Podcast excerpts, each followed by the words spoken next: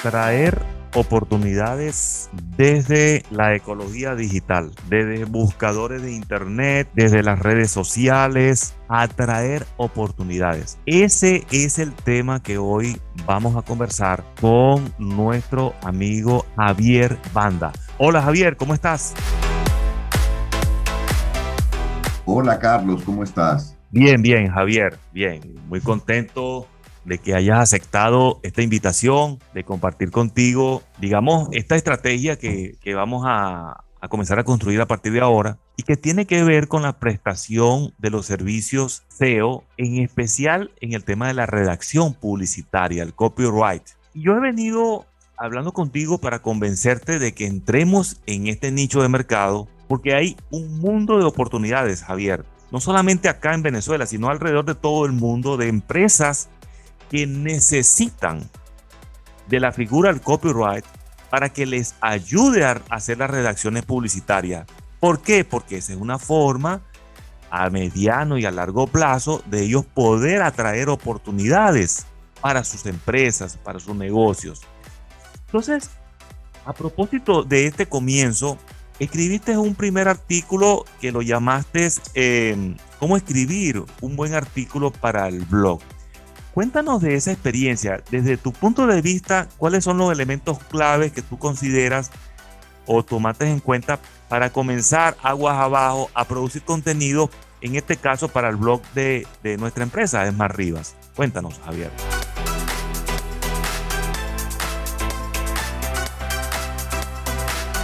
Bueno, Carlos, la verdad que ha sido un poco más duro de lo que yo me imaginé, porque no es tan sencillo no, no es coser y cantar. Definitivamente, escribir un artículo para un blog requiere de una serie de destrezas que hay que tener en cuenta desde buen comienzo. No se trata de escribir por escribir y de ponerle cualquier título y escribir cualquier subtítulo y, y redactar ahí palabras con una cierta métrica. Esa métrica es importante. Ahora hablaremos de ello. Pero quiero darte certeza de que para mí está siendo un poco más traumático, un poquito más duro. No es que sea especialmente difícil, porque las reglas o lo que hay que hacer eh, es muy exigente. Y tú me has estado enseñando cada vez más un montón de detalles, tanto en la forma como en el fondo, de cómo redactar un artículo para el blog. Si uno no lo hace ya pensando en el SEO, mm, se equivoca. Eh, definitivamente tiene que volver a hacerlo.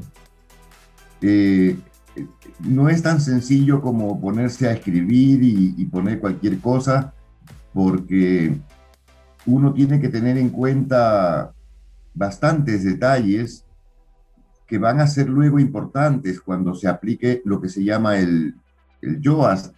Yo no sé si el Yoast es el único, la única herramienta que hay para hacer SEO. Me imagino que no, que debe tener competencia y otras, otras formas de manejarse. Pero la que tú me enseñaste es el Yoast, que se maneja a través del WordPress. Ya manejar el WordPress es complejo, bastante complejo. Esto no es sencillo. Sí. Eh, Javier, quiero hacer una reflexión. Sí. Porque, mm, y, a las personas que nos están escuchando, eh, quiero que, reflexionen junto con nosotros sobre este tema. Javier Banda es una persona con un exquisito potencial para dedicarse a la redacción SEO dedicarse a la producción de contenido. ¿Por qué? Y voy a nombrar los elementos porque tengo conociéndote un poco más de cinco años, Javier, y de verdad que em, vale la pena, ¿sabes? Poner en perspectiva esas capacidades que tú tienes para producir valor, no solo para ti, no solo para ti, atraer divisas para ti, sino también para los clientes. Lo primero es la exquisita educación que tuviste en la Católica de Lima, en Perú pues eres peruano. Segundo, la vivencia que desde joven te fuiste allá a Europa, a Barcelona, eres un hombre de mucho trabajo, un hombre talentoso, un hombre con unas capacidades conversacionales que ya ustedes están escuchando espectaculares. Entonces, lo que había que pulir un poquitico, lo que tú llamas ese inicio traumático, que es necesario, porque cuando duele es porque hay una producción de conocimiento y un aprendizaje, poner en perspectiva toda esa eh, fortaleza que tú tienes y dedicarnos al SEO. Aquí lo importante, Javier, es no tirar flechazos. El SEO, la publicidad SEO, tiene que estar orientada a primero identificar cuáles son las frases o las palabras clave que atraen tráfico, por lo menos en un volumen de mil búsquedas al mes. Ahora, para tú identificar cuáles son esos títulos SEO, hay herramientas. Hay herramientas, muchas. Bueno, ya nosotros estamos identificando, eh, identificando algunas de ellas, como la de Nate Patel. Esta otra que te voy a mostrar hoy, que es muy sencilla, y luego aguas abajo, tú lo primero que tienes que crear son títulos SEO. Y después aguas abajo, este, tú vas redactando, en base al título, aguas abajo, vas redactando el contenido. Así es sencillo. Esa es la experiencia de alguna manera que tú has llevado hasta ahora, Javier, ¿cierto? Bueno, sí, la verdad es que cada vez me recuerda más a la construcción de una casa.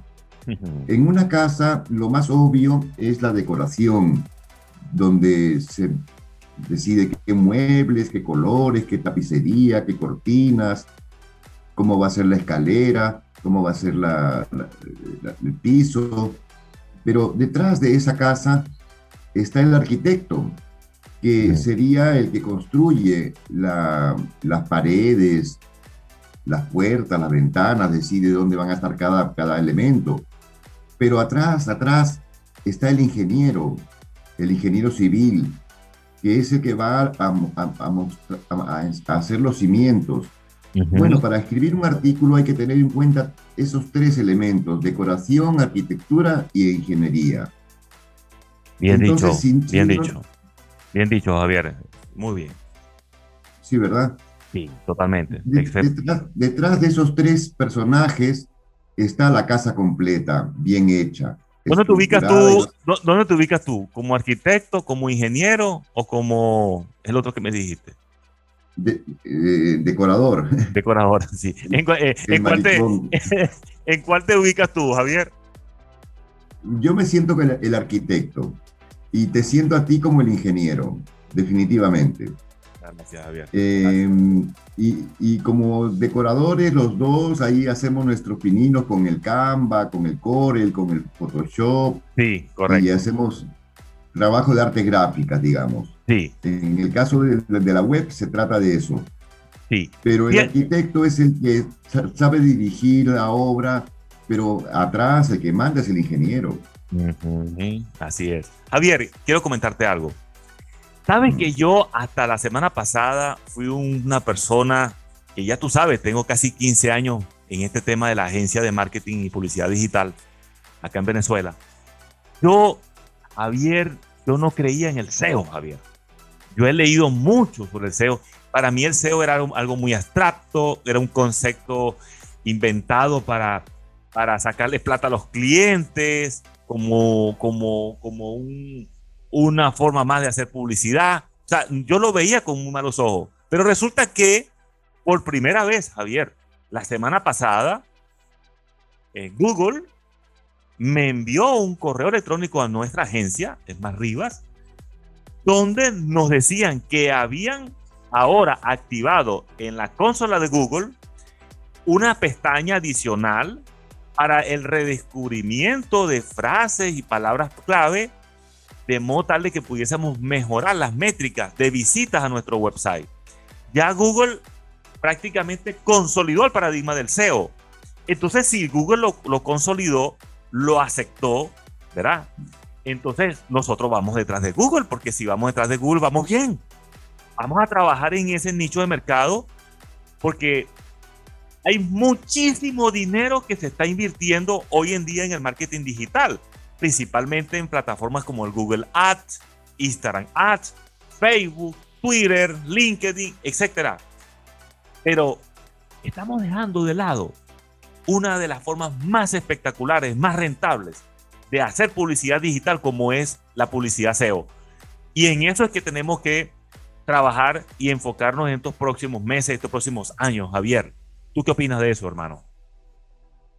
Bueno, pienso que el SEO es el camino más largo, pero el más sólido de todos. más sólido. Porque realmente se trata de contar con el, el, mayor gigante que hay en la computación en este momento, que creo que es Google.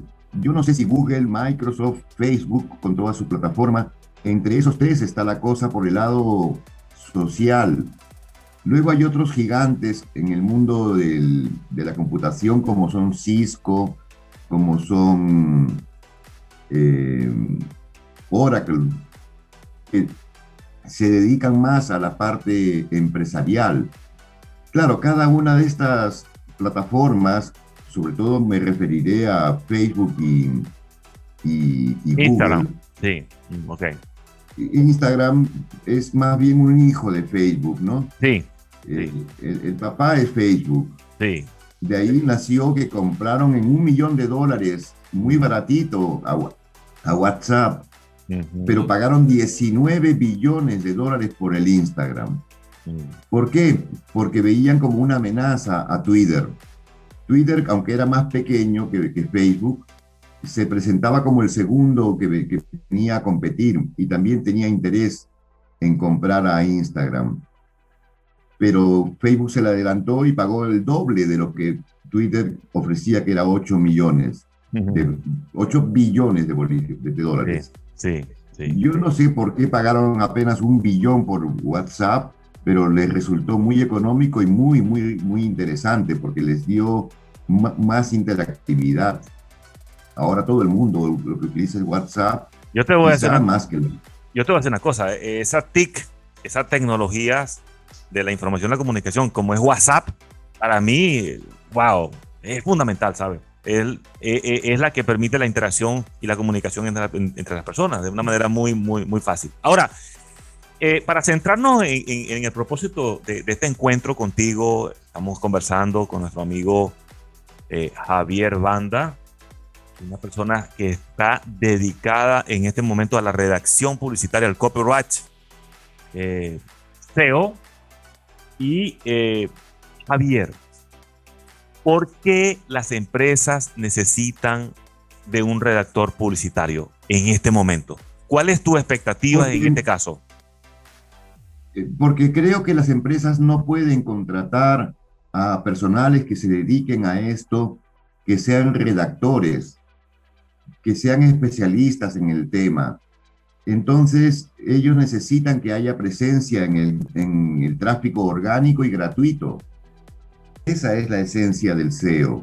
Bueno, nada es gratis, nada es gratis, porque en principio un, post, redactar un post amerita eh, consumo de tiempo, de recursos, ¿cierto? Entonces tiene un precio, nada es gratis, pero comparativo con lo que gastan con una campaña publicitaria en Facebook o en Google, eh, es demasiado económico. La diferencia es eh, eh, eh, muy grande, ¿cierto?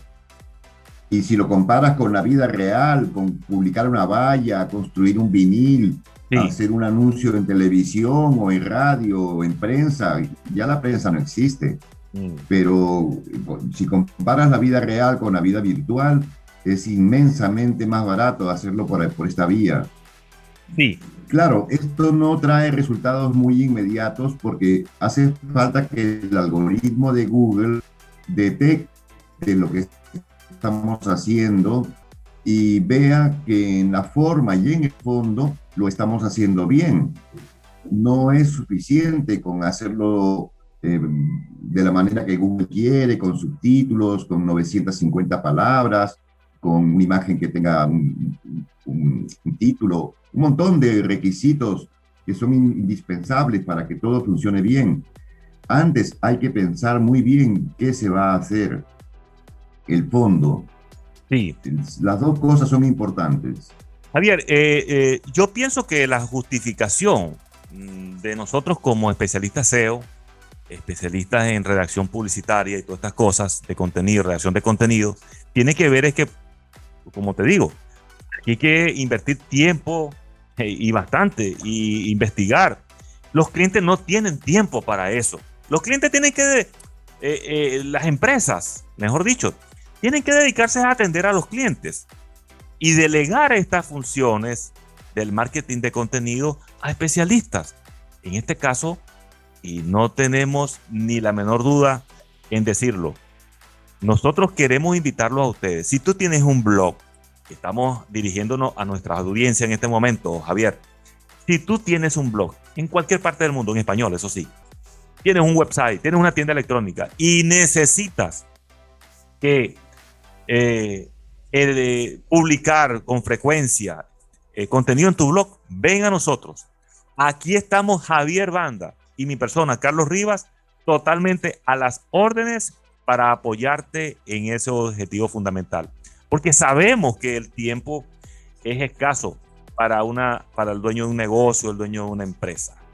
¿Okay? que hay empresas, Carlos, como Cubis, como PubliSuites, que se dedican a ser como agencias, como bancos, que contratan a personal como tú y como yo para escribir artículos para empresas que no tienen al personal adecuado para redactar. Y ellos nos obligan me acuerdo una vez que tuve que hacer un, artículo sobre sellos de caucho y tuve que investigar sobre el material, sobre los colores, sobre el tamaño y escribir un artículo sobre eso y me pagaron. Y así como, como ese artículo, pues hice varios para Cubis y para Cubisuites. Sí. O sea, es un nicho, un mercado que tiene una especie de, yo ahora encuentro una cierta similitud con el tema de los influencers. El influencer no se hace de la noche a la mañana. No, uno no gana seguidores en la primera vez que publica.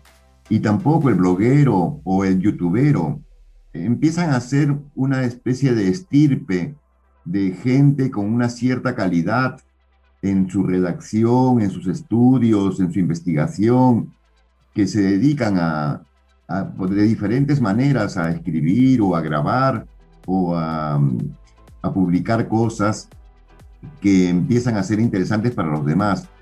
Todavía siento que el blog, la, redacción de un artículo está siendo infravalorada.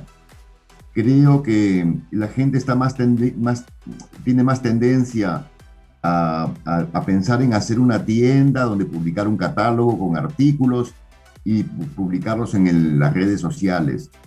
Pero el blog está todavía un poco atrás, en principio porque no todo el mundo tiene una página web donde alojar el blog.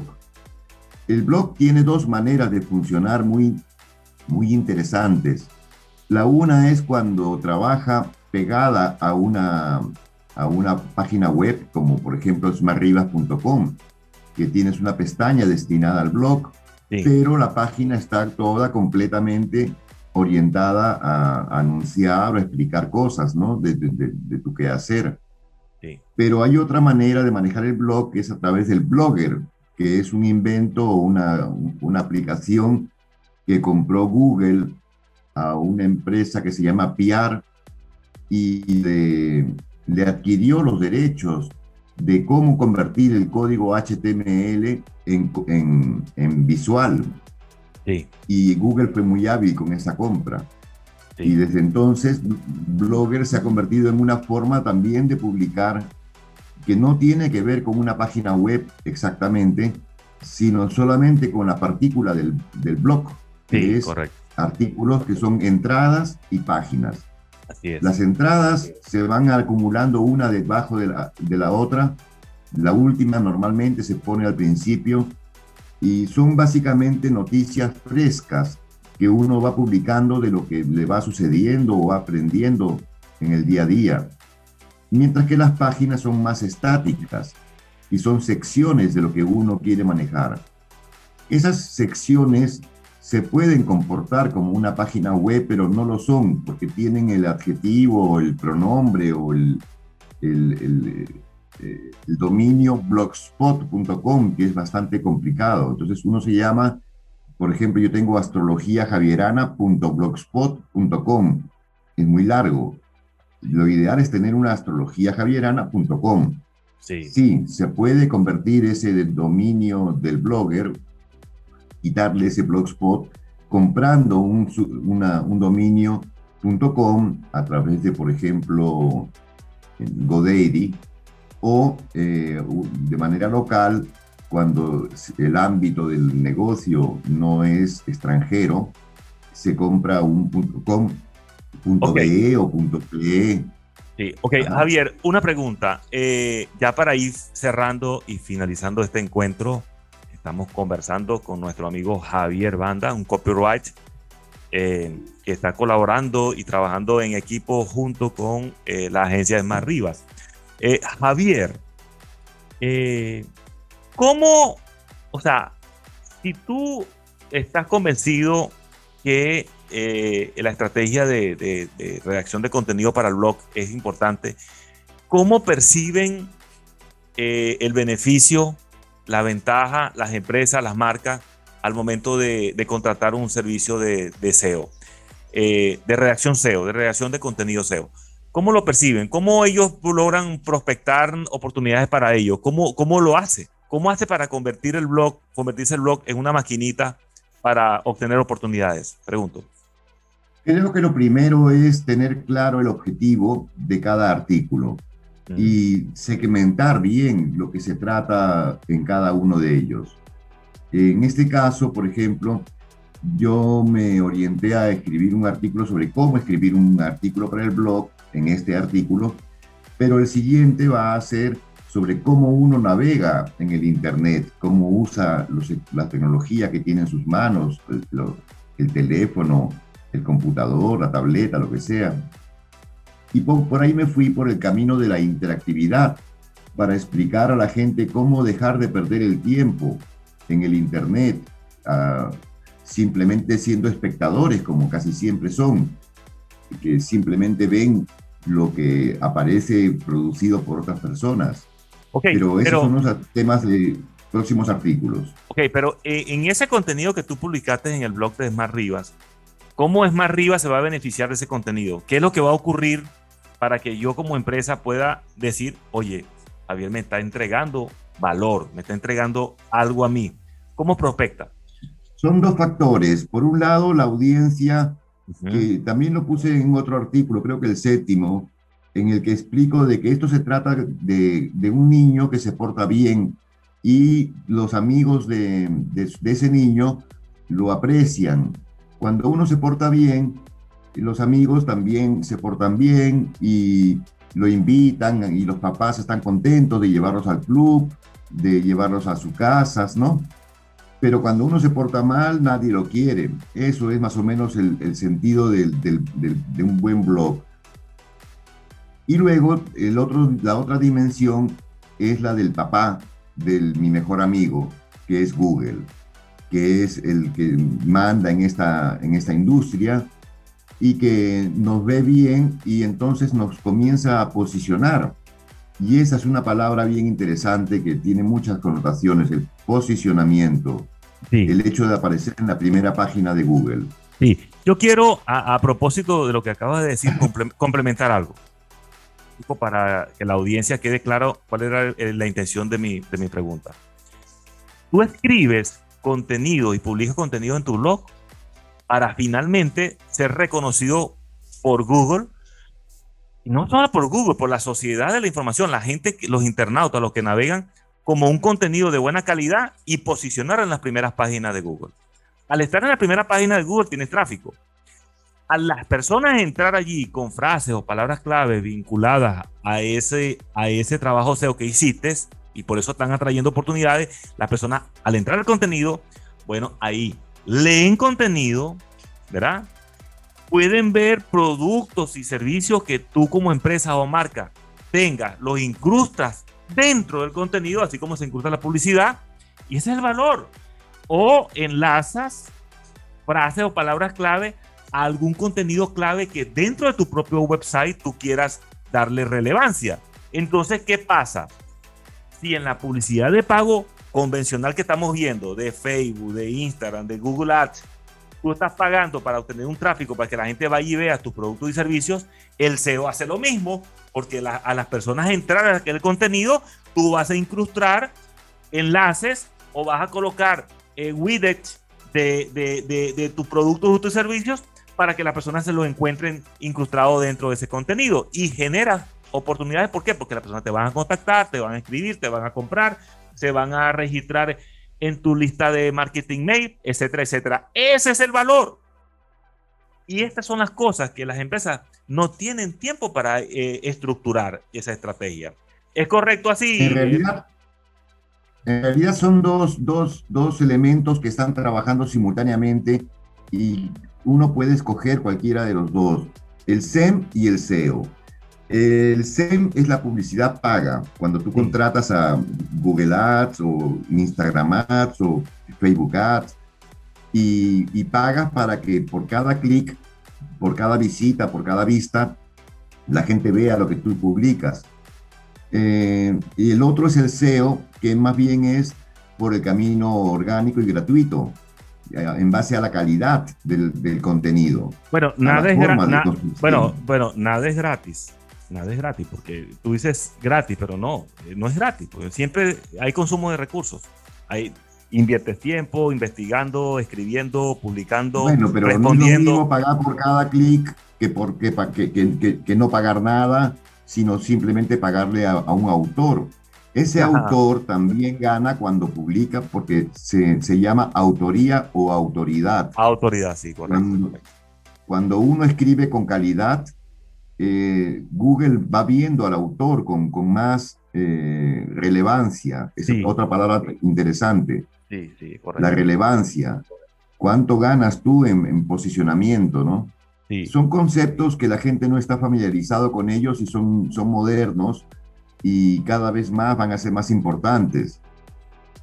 Sí. Bueno, bueno Javier, mira, eh, estamos llegando al final de nuestra este primer encuentro en esta nueva era tuya como redactor publicitario. Estamos conversando, lo repetimos con nuestro amigo eh, Javier Banda, quien está haciendo un trabajo profesional en el website de la agencia de marketing y publicidad digital Smart Rivas.